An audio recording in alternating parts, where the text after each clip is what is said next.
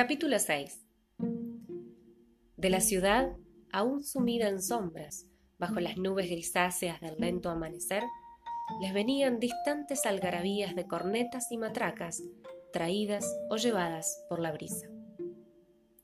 Seguía el holgorio entre tabernas y tinglados, cuyas luces empezaban a apagarse, sin que las máscaras trasnochadas pensaran en refrescar sus disfraces que, en la creciente claridad, iban perdiendo la gracia y el brillo.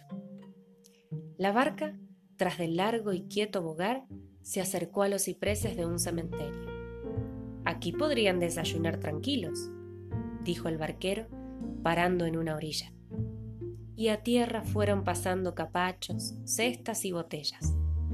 Las lápidas eran como las mesas sin mantel de un vasto café desierto. Y el vino romañola, sumándose a los que ya venían bebidos, volvió a poner una festiva animación en las voces. El mexicano, sacado de su sopor, fue invitado a narrar nuevamente la historia de Montezuma que Antonio la víspera había mal oído, ensordecido como lo estaba por el griterío de las máscaras. Magnífico para una ópera, exclamaba el pelirrojo, cada vez más atento al narrador que, llevado por el impulso verbal, dramatizaba el tono, gesticulaba, mudaba de voz en diálogos improvisados, acabando por posesionarse de los personajes. Magnífico para una ópera. No falta nada. Hay trabajo para los maquinistas, papel de lucimiento para la soprano, la india esa enamorada de un cristiano, que podríamos confiar a una de esas hermosas cantantes que ya sabemos que esas no te faltan, dijo Jorge Federico. Y hay, proseguía Antonio, ese personaje de emperador vencido, de soberano desdichado, que llora su miseria con desgarradores acentos. Pienso en los persas, pienso en Jerjes. Soy yo, pues, oh dolor, oh mísero, nacido para arruinar mi raza y la patria mía. A Jerjes me lo dejas a mí, dijo Jorge Federico malhumorado, que para eso me basto yo. Tienes razón, dijo el pelirrojo, señalando a Montezuma. Este resulta un personaje más nuevo. Veré cómo lo hago cantar un día de estos en el escenario de un teatro. ¿Un fraile metido en tablados de ópera? exclamó el sajón. Lo único que faltaba para acabar de putear esta ciudad. Pero si lo hago, trataré de no acostarme con Almiras ni Agripinas, como hacen otros, dijo Antonio, estirando la aguda nariz. Gracias, en lo que me respecta, y es que me voy cansando de los asuntos manidos. Cuántos Orfeos, cuántos Apolos, cuántas Ifigenias, Didos y Galateas. Habría que buscar asuntos nuevos, distintos ambientes, otros países, no sé. Traer Polonia, Escocia, Armenia, la Tartaria a los escenarios. Otros personajes, Ginebra, Cunegunda, Griselda, Tamerlán o Skanderberg, el albanés, que tantos pesares dio a los malditos otomanos. Soplan aires nuevos.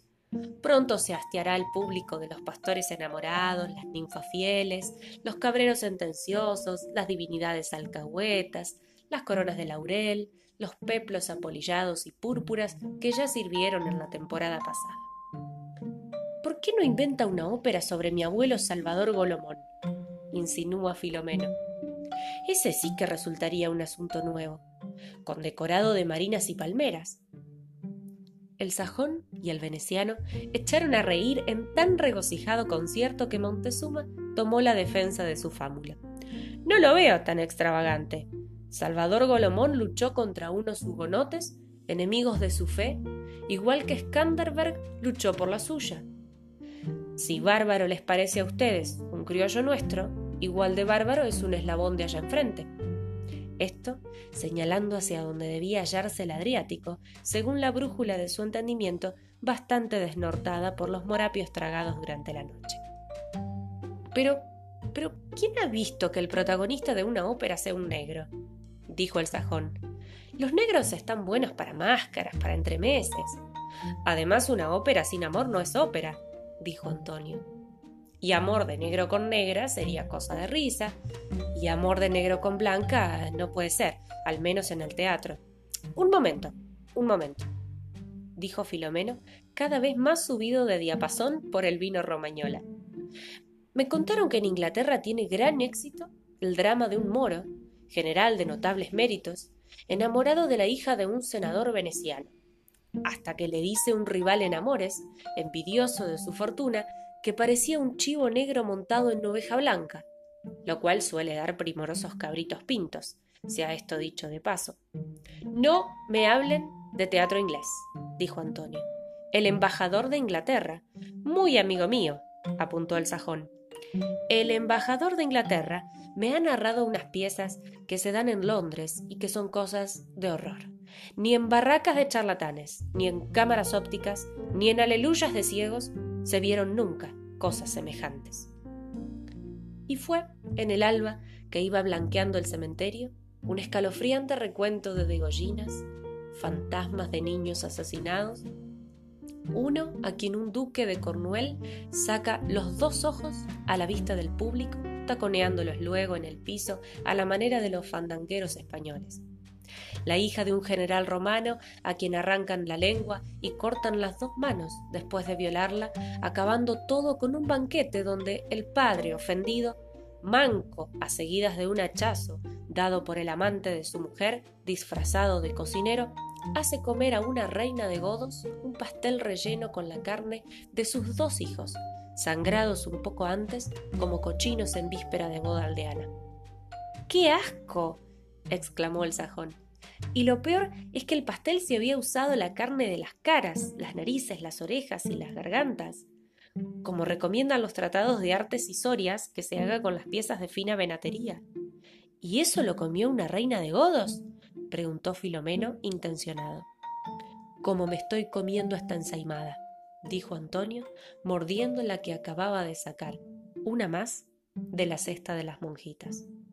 Y hay quien dice que esas son costumbres de negros, pensaba el negro, mientras el veneciano, remascando una tajada de morro de jabalí escabechado en vinagre, orégano y pimentón, dio algunos pasos, deteniéndose de pronto ante una tumba cercana que desde hacía rato miraba porque en ella se ostentaba un nombre de sonoridad inusitada en estas tierras.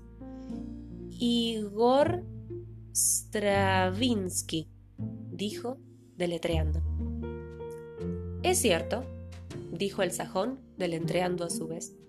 Quiso descansar en este cementerio. Buen músico, dijo Antonio, pero muy anticuado, a veces en sus propósitos. Se inspiraba en los temas de siempre, Apolo, Orfeo, Perséfona. ¿Hasta cuándo? Conozco su Oedipus Rex, dijo el sajón. Algunos opinan que en el final de su primer acto, Gloria, Gloria, Gloria, Oedipus Uxor, suena a música mía. Pero, ¿cómo pudo tener la rara idea de escribir una cantata profana sobre un texto en latín? dijo Antonio. También tocaron su Canticum Sacrum en San Marcos, dijo Jorge Federico. Ahí se oyen melismas de un estilo medieval que hemos dejado atrás hace muchísimo tiempo es que esos maestros que llaman avanzados se preocupan tremendamente por saber lo que hicieron los músicos del pasado y hasta tratan a veces de remozar sus estilos. En eso nosotros somos más modernos. A mí se me importa un carajo saber cómo eran las óperas, los conciertos de hace más de 100 años. Yo hago lo mío, según mi real saber y entender, y basta. Yo pienso como tú, dijo el sajón, aunque tampoco habría que olvidar que no hablen más mierdas, dijo Filomeno, dando una primera empinada a la nueva botella de vino que acababa de descorchar. Y los cuatro volvieron a meter las manos en las cestas traídas de los pedales de la Pietà, cestas que, a semejanza de las cornucopias mitológicas, nunca acababan de vaciarse. Pero a la hora de las confituras de membrillo y de los bizcochos de monjas, se apartaron las últimas nubes de la mañana y el sol pegó de lleno sobre las lápidas, poniendo blancos resplandores bajo el verde profundo de los cipreses. Volvió a verse, como acrecido por la mucha luz, el nombre ruso que tan cerca les quedaba. Y en tanto que el vino adormilaba nuevamente a Montezuma, el sajón, más acostumbrado a medirse con la cerveza que con el tinto peleón, se volvía discutidor y engorroso. Stravinsky dijo recordó de repente, pérfido, que habías escrito seiscientas veces el mismo concierto. ¿Acaso? dijo Antonio. Pero nunca compuse una polca de circo para los elefantes de Barnum. Ya saldrán elefantes en tu ópera sobre Montezuma, dijo Jorge Federico. En México no hay elefantes, dijo el disfrazado, sacado de su modorra por la enormidad del dislate. Sin embargo, aparecen animales de esos, junto con panteras, pelícanos y papagayos en las tapicerías del Quirinal, donde se nos muestran los portentos de las Indias, dijo Jorge Federico, con la insistencia propia de quienes persiguen una idea fija en los humos del vino. Buena música tuvimos anoche, dijo Montezuma, por desviar a los demás de una tonta porfía. Bah, una mermelada, dijo Jorge Federico. Yo diría más bien que era como una jam session, dijo Filomeno con palabras que por lo raras parecían desvaríos de Beodo.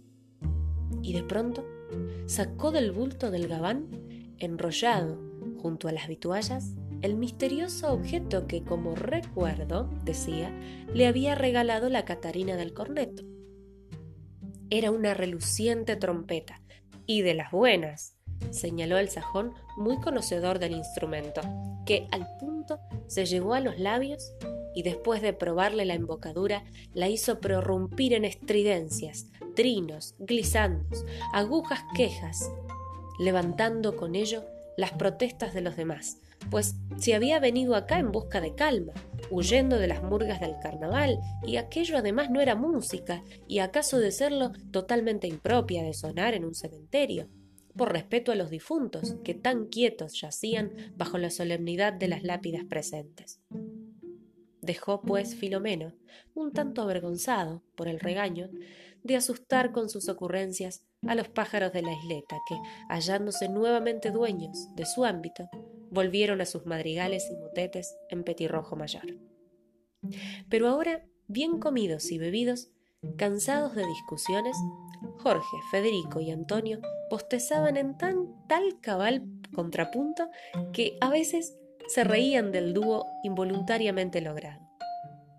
Parecen castrati en ópera bufa, decía el disfrazado. Castrati tu madre, replicaba el preste con gesto algo impropio de quien, aunque nunca hubiese dicho una misa, pues estaba demostrado que los humos del incienso le daban ahogos y pruritos, era hombre de tonsura y disciplina. Entretanto, se alargaban las sombras de árboles y panteones. En esta época del año los días se hacían más cortos. Es hora de marcharse, dijo Montezuma, pensando que se aproximaba el crepúsculo y que un cementerio en el crepúsculo es siempre algo melancólico, que induce a meditaciones poco regocijadas sobre el destino de cada cual, como las hacía en tales ocasiones un príncipe de Dinamarca aficionado a jugar con calaveras, a semejanza de los chamacos mexicanos en días de fieles difuntos. Al ritmo de remos metidos en un agua tan quieta que apenas si se ondulaba a ambos lados de la barca, bogaron lentamente hacia la Plaza Mayor. Ovillados bajo la toldilla de borlas, el sajón y el veneciano dormían las fatigas de la farra con tal contento en los rostros que daba gusto mirarlos. A veces sus labios esbozaban ininteligibles palabras, como cuando se quiere hablar en sueños. Al pasar frente al palacio Vendramín Calergi, notaron Montezuma y Filomeno que varias figuras negras, caballeros de frac, mujeres veladas como plañideras antiguas, llevaban hacia una góndola negra un ataúd con fríos reflejos de bronce. Es de un músico alemán que murió ayer de apoplejía, dijo el barquero, parando los remos. Ahora se llevan los restos a su patria. Parece que escribía óperas extrañas, enormes, donde salían dragones, caballos volantes, gnomos y titanes, y hasta sirenas, puestas a cantar en el fondo de un río. Díganme ustedes, cantar abajo del agua. Nuestro teatro de la Feniche no tiene tramoya ni máquinas suficientes para presentar semejante cosa.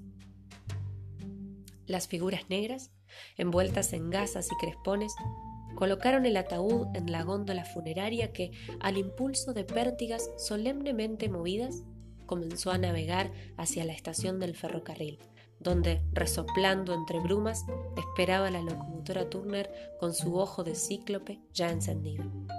Tengo sueño, dijo Montezuma, repentinamente agobiado por un enorme cansancio.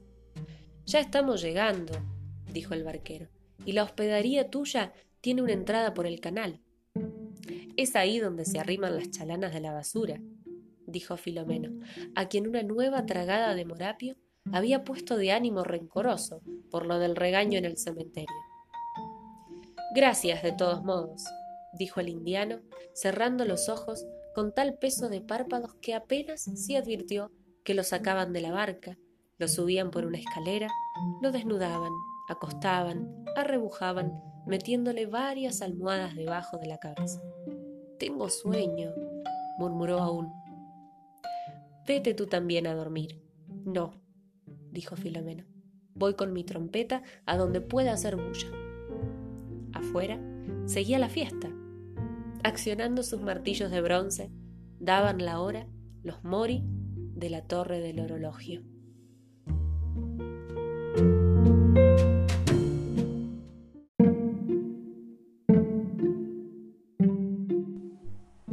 Capítulo 7 Y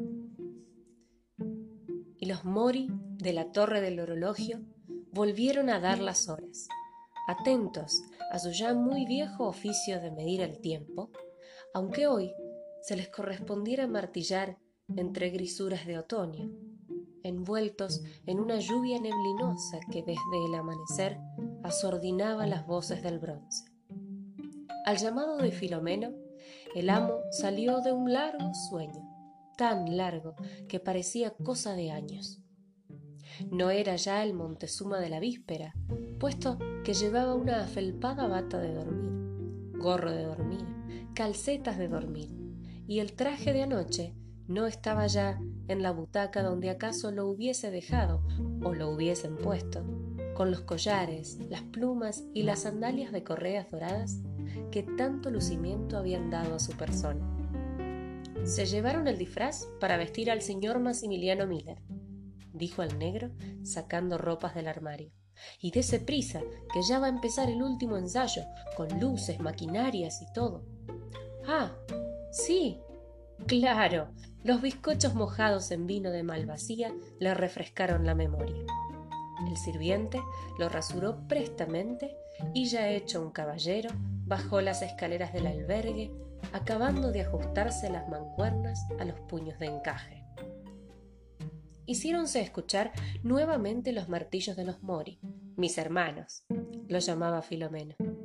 Pero ahora el sonido de sus martillos se confundió con el de los presurosos martillazos de los tramoyistas del Sant'Angelo, que tras del telón de terciopelo encarnado acababan de colocar la gran decoración del primer acto afinaban cuerdas y trompas los músicos de la orquesta cuando el indiano y su servidor se instalaron en la penumbra de un palco. Y, de pronto, cesaron los martillazos y las afinaciones, y se hizo un gran silencio. Y en el puesto del director, vestido de negro, violín en mano, apareció el preste Antonio, más flaco y narigudo que nunca, pero acrecido en presencia por la ceñuda tensión de ánimo que cuando había de enfrentarse con tareas de arte mayor se le manifestaba en una majestuosa economía de gestos. Parquedad muy estudiada para hacer resaltar mejor las resueltas y acrobáticas arremetidas que habrían de magnificar su virtuosismo en los pasajes concertantes. Metido en lo suyo, sin volverse para mirar a las pocas personas que aquí, allá, se habían colado en el teatro, abrió lentamente un manuscrito, alzó el arco, como aquella noche, y en doble papel de director y de ejecutante impar dio comienzo a la sinfonía más agitada y ritmada acaso que otras sinfonías suyas de sosegado tempo, y se abrió el telón sobre un estruendo de color. Recordó de pronto el indiano el tornasol de flámulas y gallardetes que hubiese contemplado cierto día en Barcelona, con esa encendida selva de velámenes y estandartes que sobre proas de naves alegraban el lado derecho del escenario. mientras a la izquierda, empavesando las macizas murallas de un palacio, eran oriflamas y banderolas de púrpura y amaranto. Y sobre un brazo de agua venido de la laguna de México, un puente de esbelta arcada, harto parecido tal vez a ciertos puentes venecianos, separaba el atracadero de los españoles de la mansión imperial de Montezuma. Pero, bajo tales esplendores, quedaban evidentes vestigios de una reciente batalla. Lanzas, flechas, escudos, tambores militares esparcidos en el piso. Entraba el emperador de los mexicanos con una espada en la mano y atento al arco del maestro Antonio, clamaba. Son vinto eterni dei, tutto in un giorno, lo splendor de mei fasti e l'alta gloria del valor mexicano cada svenata. Vanas fueron las invocaciones, los ritos, los llamados al cielo ante los embates de un sino adverso. Hoy todo es dolor, desolación y desplome de grandezas. Un dardo vibrato en el mío sen. Y aparece la emperatriz, con traje entre Semíramis y dama del Ticiano, guapa y valiente mujer que trata de reanimar los arrestos de su derrotado esposo puesto por un falso ibero en tan asiago trance.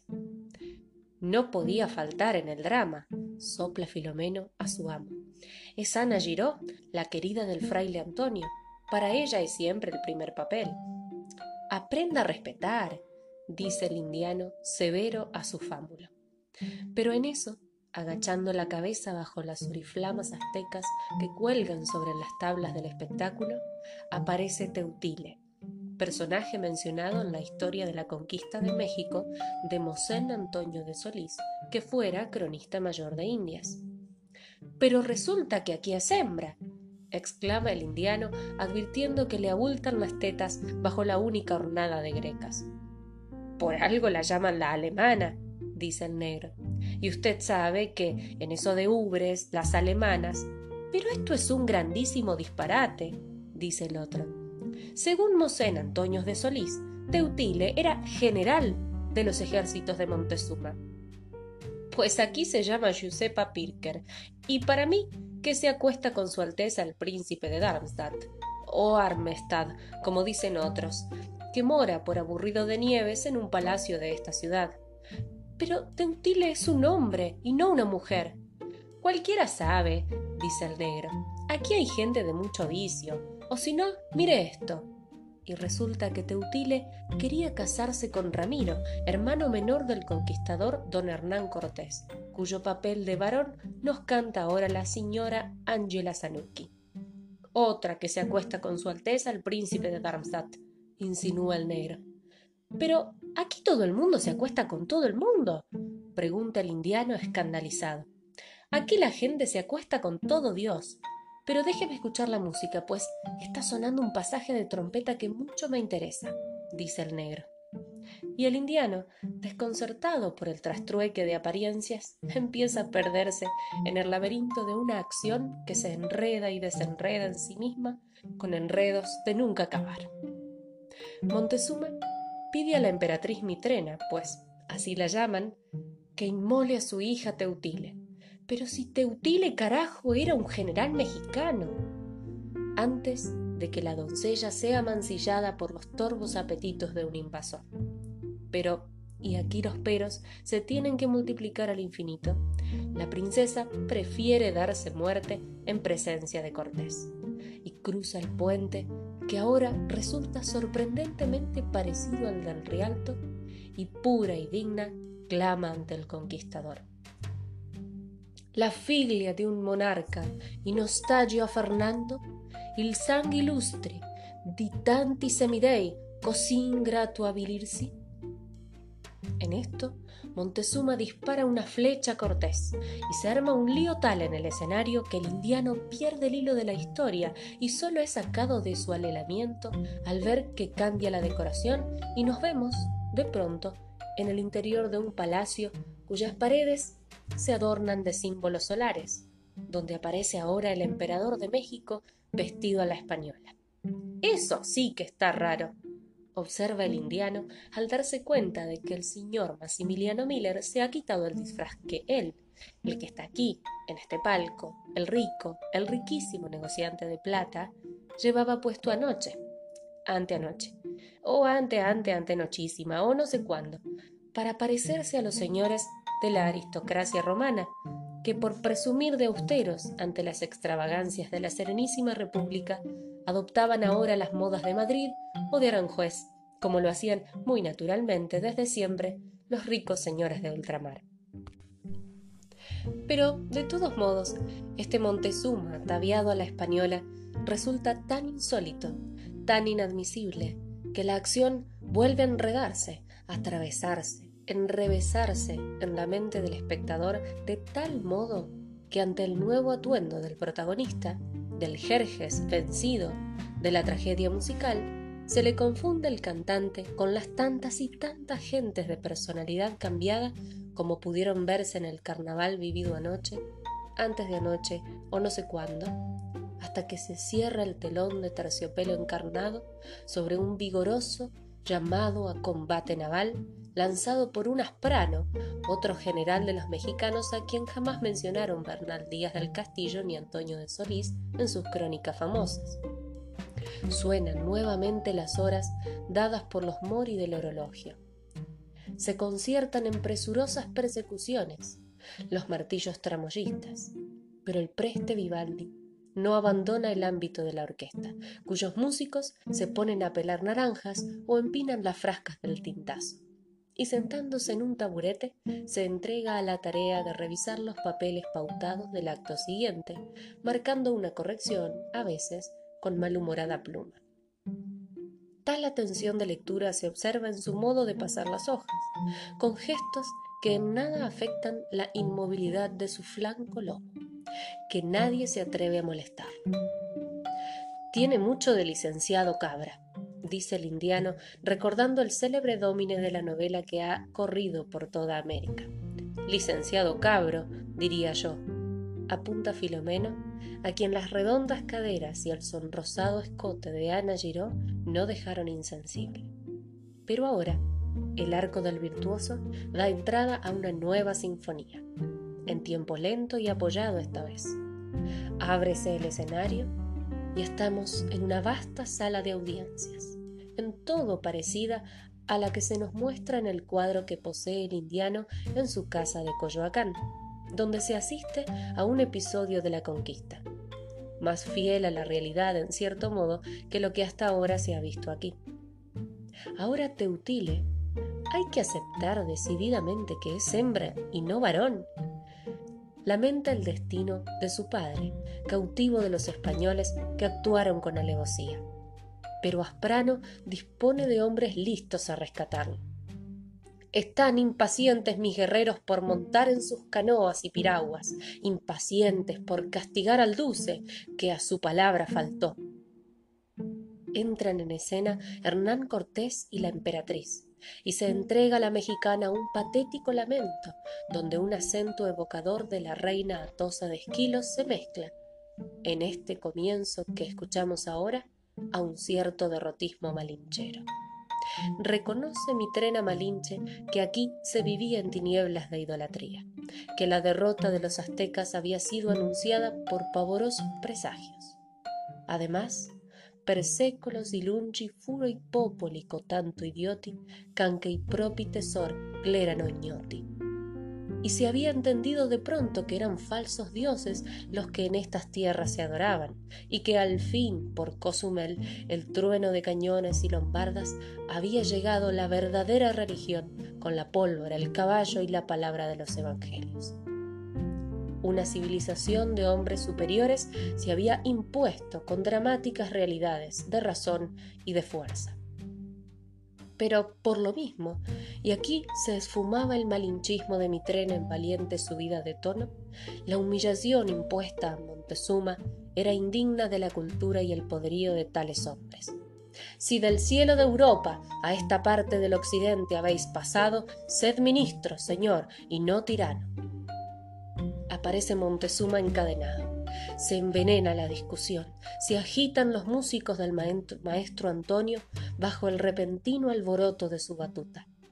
Hay mutación de escena, como solo por operación portentosa de sus máquinas las hacen los tramoyistas venecianos, y en luminosa visión aparece el gran lago de Texcoco, con volcanes por fondo, surcado de embarcaciones indias, y se arma una tremenda naumaquia con encarnizada trabazón de españoles y mexicanos, clamores de odio, muchas flechas, ruido de aceros, morriones caídos, tajos y mandoblazos, hombres al agua y una caballería que irrumpe repentinamente por el foro, acabando de desaforar la multa. Suenan trompetas arriba, suenan trompetas abajo, hay estridencias de pífanos y clarines, y es el incendio de la flota azteca con fuego griego, fumarolas de artificio, centellas, humos y pirotecnias de alto vuelo, vocerío, confusión, gritos y desastres. ¡Bravo! ¡Bravo! clama el indiano. Así fue, así fue. ¿Estuvo usted en eso? pregunta Filomeno Socarrón. No estuve, pero digo que así fue y basta. Huyen los vencidos, se retiran los de la caballería. Queda el escenario lleno de cadáveres y malheridos y Teutile, taldido abandonada, quiere arrojarse a las últimas llamas de una hoguera que aún arde para morir con gran estilo cuando le anuncia a Asprano que su propio padre le ha reservado el sublime destino de ser inmolada en el altar de los antiguos dioses cuya nueva Ifigenia, para aplacar las iras de quienes desde el cielo rigen el destino de los mortales. Bueno, como ocurrencia de clásica inspiración puede pasar, opina el indiano, dudoso, al ver cerrarse nuevamente el telón encarnado. Pero pronto se arma el concertante de martillazos que anuncia un nuevo decorado. Regresan las gentes de la música y tras de una breve sinfonía que nada bueno anuncia, a juzgar por lo desgarrado de las armonías, al abrirse nuevamente la embocadura del escenario, se admira una torre de maciza fábrica con fondo panorámico en juego óptico de la magna ciudad de Tenochtitlán. Hay cadáveres en el suelo cuya presencia no se explica muy bien el indiano, y se vuelve a enredar la acción, con un Montezuma nuevamente vestido de Montezuma, mi traje, mi mismo traje, una teutile cautiva, gente que parece decidida a liberarla y una mitrena que pretende poner fuego al edificio. ¿Otro incendio? pregunta Filomeno, deseoso de que se repita el anterior, que fue realmente de un increíble lucimiento pero no. Como por artes de Birlibirloque, se transforma la torre en un templo, en cuya entrada se yergue la estatua amenazadora, retorcida, orejuda, tremebunda, de un dios que mucho se parece a los diablos inventados por el pintor Bosco, cuyos cuadros eran tan gustados por el rey Felipe II y que aún se conservan sobre los siniestros pudrideros de El Escorial. Dios a quien unos sacerdotes vestidos de blanco llaman uchilimos. ¿De dónde han sacado eso? se pregunta el indiano. Traen a Teutile de manos atadas y va a consumarse el cruento sacrificio cuando el señor Maximiliano Miller, acudiendo a las últimas energías de una voz seriamente fatigada por la desbordada inspiración de Antonio Vivaldi, larga en heroico y sombrío esfuerzo un lamento en todo digno del caído monarca de los persas. Estrellas habéis vencido, ejemplo soy ante el mundo de la inconstancia vuestra. Rey fui quien me jacté de poseer divinos poderes, ahora objeto de escarnio, aprisionado, encadenado, hecho despreciable trofeo de ajena gloria, solo serviré para argumento de una futura historia.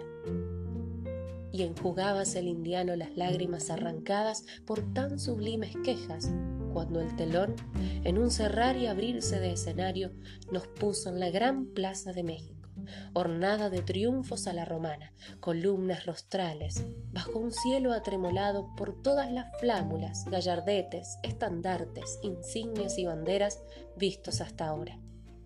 Entran los cautivos mexicanos, cadenas al cuello, llorando su derrota, y cuando parece que habrá de asistirse a una nueva matanza, sucede lo imprevisto, lo increíble, lo maravilloso y absurdo, contrario a toda verdad.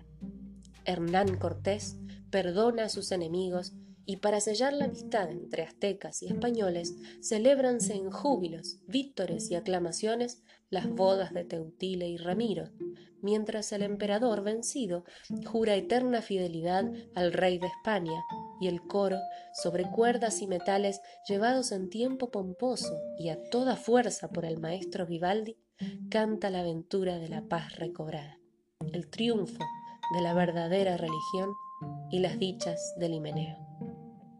Marcha, epitalamio y danza general, y da capo, y otro da capo, y otro da capo hasta que se cierra el terciopelo encarnado sobre el furor del indiano. Falso, falso, falso, todo falso, grita. Y gritando falso, falso, falso, todo falso, corre hacia el preste pelirrojo, que termina de doblar sus partituras, secándose el sudor con un gran pañuelo a cuadros. ¿Falso qué? Pregunta atónito el músico. Todo. Ese final es una estupidez. La historia, la ópera, no es cosa de historiadores. Pero, pero nunca hubo tal emperatriz de México, ni tuvo Montezuma hija alguna que se casara con un español. Un momento, un momento, dice Antonio con repentina irritación. El poeta Alvise Justi autor de este drama para la música, estudió la crónica de Solís, que en mucha estima tiene, por documentada y fidedigna, el bibliotecario mayor de la Marcia. Y ahí se habla de la emperatriz, sí, señor, mujer digna, animosa y valiente. Nunca he visto eso. Capítulo 25 de la quinta parte. Y también se dice, en la parte cuarta, que dos o tres hijas de Montezuma se casaron con españoles, así que una más, una menos, ¿Y ese dios Uchilibos? Yo no tengo la culpa de que tengan ustedes unos dioses con nombres imposibles. Los mismos conquistadores, tratando de remedar el habla mexicana, los llamaban Uchilobos o algo por el estilo. Ah, ya caigo. Se trataba de Huitzilopochtli. ¿Y usted cree que hay modo de cantar eso? Todo en la crónica de Solís es un trabalenguas, un continuo trabalenguas. Itzlapalalpa, Goazocoalco, Xicalango, Tlaxcala, Majiscatzin, Cualpopoca, Xicotencatl. Me los he aprendido como un ejercicio de articulación. Pero, ¿a quién carajo se le habrá ocurrido inventar semejante idioma? Y ese teutile que se nos vuelve hembra, tiene un nombre pronunciable que puede darse a una mujer. ¿Y qué se hizo de Guatimosín, el héroe verdadero de todo esto? Hubiera roto la unidad de acción, sería un personaje para otro drama. Pero Montezuma fue lapidado, muy feo para un final de ópera. Bueno, si acaso para los ingleses, que terminan sus juegos escénicos con asesinatos, degollinas, marchas fúnebres y sepultureros. Aquí la gente viene al teatro a divertirse. ¿Y dónde metieron a Doña Marina en toda esta mojiganga mexicana? La Malinche esa fue una cabrona traidora y el público no gusta de traidoras. Ninguna cantante nuestra habría aceptado semejante papel. Para ser grande y merecedora de música y aplausos, la india esa hubiese debido hacer lo de Judith con Holofernes. Sumitrena, sin embargo, reconoce la superioridad de los conquistadores, pero es a quien hasta el final anima una resistencia desesperada. Esos personajes siempre tienen éxito. El indiano, aunque algo bajado de tono, seguía insistiendo. La historia nos dice, no me joda con la historia en materia de teatro, lo que cuenta aquí es la ilusión poética. Mira, el famoso Monsieur Voltaire estrenó en París hace poco una tragedia, donde, asiste, donde se asiste a un idilio entre un Orosmán y una Zaira personajes históricos que, de haber vivido cuando transcurre la acción, tendrían él más de 80 años, ella mucho más de 90. Ni con polvos de caray disueltos en aguardiente, murmura Filomeno. Y ahí se habla de un incendio de Jerusalén por el sultán Saladino, que es totalmente falso, pues quienes de verdad saquearon la ciudad y pasaron la población a cuchillo fueron los cruzados nuestros. Y fíjese que cuando se habla de los santos lugares, ahí sí que hay historia. Historia grande y respetable. ¿Y para usted la historia de América no es grande ni respetable? El preste músico metió su violín en un estuche forrado de raso fuchina. En América todo es fábula. Cuentos del Dorados y Potosíes, ciudades fantasmas, esponjas que hablan, carneros de vellocino rojo, amazonas con una teta de menos y orejones que se nutren de jesuitas. Ahora volvía el indiano a irritarse. Si tanto le gustan las fábulas, ponga música al Orlando Furioso. Ya está hecho. Lo estrené hace seis años. ¿No me dirá que sacó en escena un Orlando que, en cueros, en pelota, cruza toda Francia y España con los cojones al aire antes de pasar a nado el mar Mediterráneo e irse a la luna así como quien no hace nada? No hablen más mierdas, dijo Filomeno, muy interesado al observar que en el escenario, abandonado por los maquinistas, la señora Pirker Teutile y la señora Sanuki, Ramiro, ya desmaquilladas y vestidas para irse a la calle, se estrechan en un harto apretado abrazo, felicitándose, acaso con demasiados besos. Por lo bien, esa era la verdad, que habían cantado las dos. ¿Tribadismo? Preguntó el indiano, acudiendo a la más fina palabra que en aquel instante pudiese expresar sus sospechas. ¿A quién le importa eso? exclamó el preste, respondiendo, con repentina prisa por marcharse, a una impaciente llamada de la guapa Ana Giró, que había aparecido, pero ahora sin realce de luces y tramoya al fondo del escenario. Siento que no les haya gustado mi ópera. Otra vez trataré de conseguirme un asunto más romano. Afuera, los mori del orologio acababan de martillar las seis, entre palomas ya dormidas y neblinosas garúas que resubidas de los canales ocultaban los esmaltes y oros de su reloj.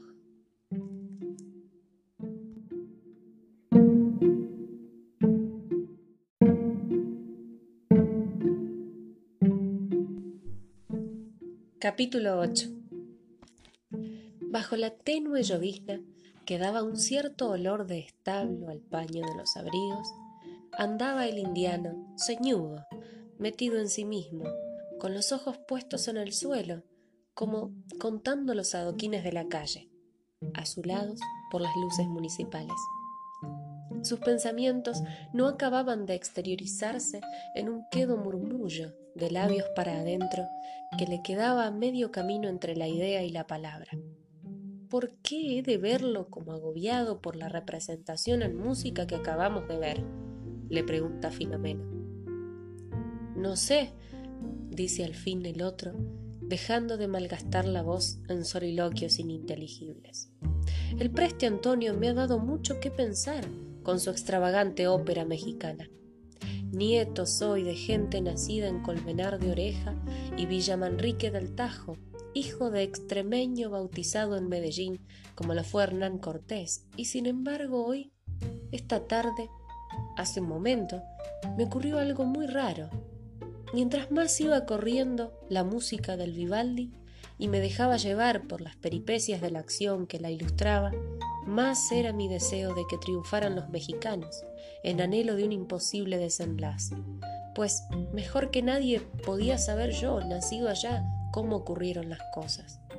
Me sorprendí a mí mismo en la aviesa espera de que Montezuma venciera la arrogancia del español y de que su hija, tal la heroína bíblica, degollara al supuesto Ramiro. Y me di cuenta de pronto que estaba en el bando de los americanos, blandiendo los mismos arcos y deseando la ruina de aquellos que me dieron sangre y apellido. De haber sido el Quijote del retablo de Maese Pedro, habría arremetido a lanza y a darga contra las gentes mías de Cota y Morrión. ¿Y qué se busca con la ilusión escénica sino sacarnos de donde estamos para llevarnos a donde no podríamos llegar por propia voluntad? Pregunta Filomeno. Gracias al teatro podemos remontarnos en el tiempo y vivir, cosa imposible para nuestra carne presente, en épocas por siempre idas. También sirve y esto lo escribió un filósofo antiguo, para purgarnos de desasosiegos ocultos en lo más hondo y recóndito de nuestro ser. Ante la América del artificio del mal poeta Justi, dejé de sentirme espectador para volverme actor. Celos tuve del Maximiliano Miller por llevar mi traje de Montezuma que de repente se hizo tremendamente mío. Me parecía que el cantante estuviese representando un papel que me fuera asignado y que yo, por blando, por pendejo, hubiese sido incapaz de asumir. Y de pronto me sentí como fuera de situación, exótico en ese lugar, fuera de sitio, lejos de mí mismo y de cuanto es realmente mío. A veces es necesario alejarse de las cosas, poner un mar de por medio para ver las cosas de cerca. En aquel momento martillaron, como lo venían haciendo desde hacía siglos, los mori del orologio. Ya me jode esta ciudad con sus canales y gondoleros. Ya me he tirado a la Ancilla, la Camila, la Julieta, la Angeleta, la Catina, la Fastuola, la Espina, la Gatina y otras muchas cuyos nombres he olvidado. Y basta. Regreso a lo mío esta misma noche. Para mí es otro aire el que al envolverme me escupe y me da forma. Según el preste Antonio, todo lo de allá es fábula. De fábulas se alimenta la gran historia, no te olvides de ello. Fábula parece lo nuestro a las gentes de acá porque han perdido el sentido de lo fabuloso. Llaman fabuloso cuanto es remoto, irracional, situado en el ayer, marcó el indiano una pausa. No entienden que lo fabuloso está en el futuro. Todo futuro es fabuloso. Andaban ahora por la alegre calle de la Mercería, menos animada que otras veces a causa de la llovizna que ya de tanto caer comenzaba a gotear del ala de los sombreros. El indiano recordó entonces los encargos que la víspera de su viaje le habían hecho allá en Coyoacán sus amigos y contertulios. Nunca había pensado, desde luego, en reunir las solicitadas muestras de mármoles, el bastón de ámbar polonés, el raro infolio del estacionario caldeo, ni quería lastrar su equipaje con barrilillos de marrasquino ni monedas romanas. En cuanto a la mandolina incrustada de nácar, que la tocara la hija del inspector de pesas y medidas en su propia carne, que bien templada y afinada para eso la tenía. Pero ahí, en aquella tienda de música, debían hallarse las sonatas, los conciertos, los oratorios que bien modestamente le pidiera el maestro de cantar y tañer del pobre Francisquillo. Entraron. El vendedor les trajo para empezar unas sonatas de Domenico Scarlatti. Rico tipo, dijo Filomeno, recordando la noche aquella. Dicen que está en España el muy cabrón, donde ha conseguido que la infanta María Bárbara, generosa y querendona, corra con sus deudas de juego, que le seguirán creciendo mientras quede una baraja en mesa de coime. Cada cual tiene sus debilidades, porque a éste le ha dado siempre por las mujeres dijo Filomeno, señalando unos conciertos del preste Antonio titulados Primavera, Estío, Otoño, Invierno. Cada uno encabezado, explicado por un lindo soneto. Ese vivirá siempre en primavera, aunque lo agarre el invierno, dijo el indiano. Pero ahora pregonaba el hortera los méritos de un muy notable oratorio, el Mesías. Nada menos, exclamó Filomeno. El sajón, ese, ese no trabaja en talla inferior. Abrió la partitura. Carajo, esto se llama escribir para la trompeta. De aquí a que yo pueda tocar esto. Y leía y releía con admiración el aria de bajo, escrita por Jorge Federico sobre dos versículos de la epístola a los Corintios. Y sobre notas que solo un ejecutante de primera fuerza podría sacar de su instrumento estas palabras que parecen cosa de espiritual. The trumpet shall sound, and the dead shall be raised, incorruptible, incorruptible. And we shall be changed, and we shall be changed. The trumpet shall sound, the trumpet shall sound. Recogido el equipaje, guardadas las músicas en una petaca de sólido cuero que ostentaba el adorno de un calendario azteca, se encaminaron, el indiano y el negro, a la estación del ferrocarril. Faltando minutos para la salida del expreso, se asomó el viajero a la ventanilla de su compartimiento de los Wagons Cook. Siento que te quedes, dijo Filomeno, que, algo escalofriado por la humedad, esperaba en el andén. Me quedo un día más. Para mí lo de esta noche es oportunidad única. Me lo imagino. ¿Cuándo volverás a tu país? No lo sé. Por lo pronto iré a París. ¿Las hembras? ¿La Torre Eiffel? No, hembras hay en todas partes, y la Torre Eiffel ha dejado desde hace tiempo de ser un portento. Asunto para pisapapel, si acaso. Entonces, en París me llamarán Monsieur Philomène, así, con PH y un hermoso acento grave en la E. En La Habana solo sería el negrito Filomeno. Eso cambiará algún día. Se necesitaría una revolución. Yo desconfío de las revoluciones porque tiene mucha plata ya en Coyoacán, y los que tienen plata no aman las revoluciones, mientras que los yo, que somos muchos y seremos máses cada día, martillaron una, una vez más. ¿Y cuántas veces, en siglos y siglos, los mori del orologio? ¿Acaso los oigo por última vez? dijo el indiano. Mucho aprendí con ellos en este viaje. Es que mucho se aprende viajando. Basilio, el gran Capadocio, santo y doctor de la Iglesia, afirmó en un raro tratado que Moisés había sacado mucha ciencia de su vida en Egipto y que Daniel resultó tan buen intérprete de sueños, y con lo que le gusta eso ahora, fue porque mucho le enseñaron los magos de Caldea. Saque usted provecho de lo suyo, dijo Filomeno, que yo me ocuparé de mi trompeta. Quedas bien acompañado, la trompeta es activa y resuelta instrumento de malas pulgas y palabras mayores. Por ello es que suena tanto en juicios de gran instancia a la hora de ajustar cuentas a cabrones e hijos de puta, dijo el negro. Para que esos se acaben habrá que esperar el fin de los tiempos, dijo el indiano. Es raro, dijo el negro. Siempre oigo hablar del fin de los tiempos. ¿Por qué no se habla mejor del comienzo de los tiempos? Ese será el día de la resurrección, dijo el indiano. No tengo tiempo para esperar tanto tiempo, dijo el negro.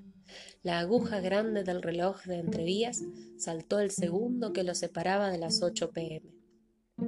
El tren comenzó a deslizarse casi imperceptiblemente hacia la noche. Adiós. ¿Hasta cuándo? ¿Hasta mañana? ¿O hasta ayer? dijo el negro, aunque la palabra ayer se perdió en un largo silbido de la locomotora.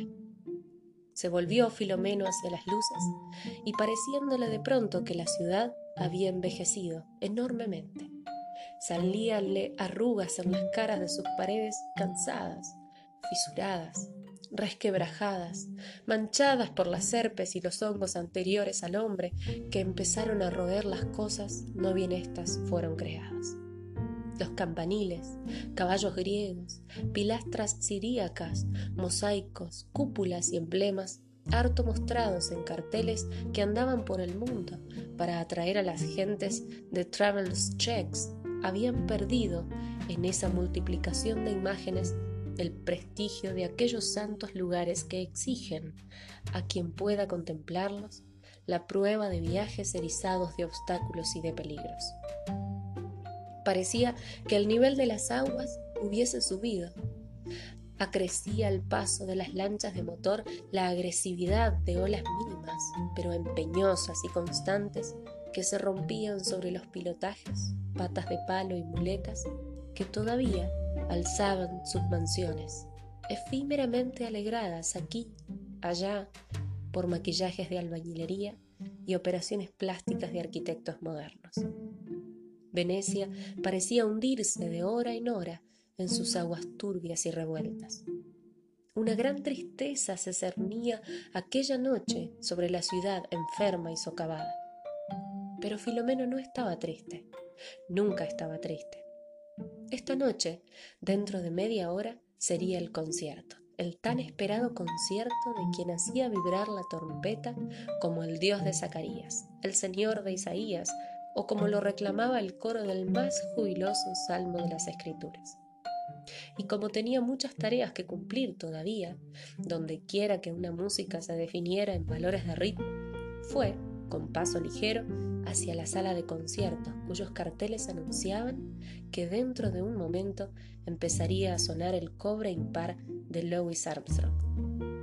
Y parecíale a Filomeno que al fin y al cabo, lo único vivo, actual, proyectado, asaetado hacia el futuro, que para él quedaba en esta ciudad lacustre, era el ritmo, los ritmos, a la vez elementales y pitagóricos, presentes acá abajo, inexistentes en otros lugares donde los hombres habían comprobado, muy recientemente por cierto, que las esferas no tenían más músicas que las de sus propias esferas, monótono contrapunto de geometrías rotatorias, ya que los atribulados habitantes de esta tierra, al haberse encaramado a la luna divinizada del Egipto, de Sumer y de Babilonia, solo habían hallado en ella un basurero sideral de piedras inservibles, un rastro rocalloso y polvoriento, anunciadores de otros rastros mayores puestos en órbitas más lejanas, ya mostrados en imágenes reveladas y reveladoras,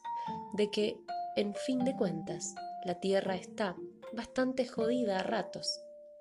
No era ni tan mierda ni tan indigna de agradecimiento como decían algunos, que era, dijérase lo que se dije, casa más habitable del sistema, y que el hombre que conocíamos, muy maldito y fregado en su género, sin más gentes con quienes medirse en su ruleta de mecánicas solares, acaso elegido por ello, nada demostraba lo contrario, no tenía mejor tarea que entenderse con sus asuntos personales. Que buscara la solución de sus problemas en los hierros de Ogún o en los caminos de Eleguá en el arca de la alianza o en la expulsión de los mercaderes, en el gran bazar platónico de las ideas y artículos de consumo, o en la apuesta famosa de Pascal and Company aseguradores, en la palabra o en la tea, eso era cosa suya. Filomeno, por lo pronto, se las entendía con la música terrenal, que a él la música de las esferas lo tenía sin cuidado presentó su ticket a la entrada del teatro, lo condujo a su butaca una acomodadora de nalgas extraordinarias. El negro lo veía todo con singular percepción de lo inmediato y palpable, y apareció en truenos, grandes truenos que lo eran de aplausos y exultación el prodigioso Luis. Y invocando la trompeta, atacó, como él solo sabía hacerlo, la melodía de Down Moses, antes de pasar a la de Jonah and the Whale, alzada por el pabellón de cobre hacia los cielos del teatro, donde volaban, inmovilizados en un tránsito de su vuelo, los rosados ministriles de una angélica canturía, debida acaso a los claros pinceles de Tiepolo. Y la Biblia volvió a hacerse ritmo y a habitar en nosotros con Ezequiel and the Wheel antes de desembocar en un aleluya, aleluya, que evocó para Filomeno de repente la persona de aquel, el Jorge Federico de aquella noche, que descansaba bajo una abarrocada estatua de Rubiliac en el Club de los Mármoles de la Abadía de Westminster, junto al parcel que tanto sabía también de místicas y triunfales trompetas. Y concertábanse ya en nueva ejecución, tras del virtuoso, los instrumentos reunidos en el escenario saxofones, clarinetes, contrabajo, guitarra eléctrica, tambores cubanos, maracas. ¿No serían acaso aquellas tipinaguas mentadas alguna vez por el poeta Balboa?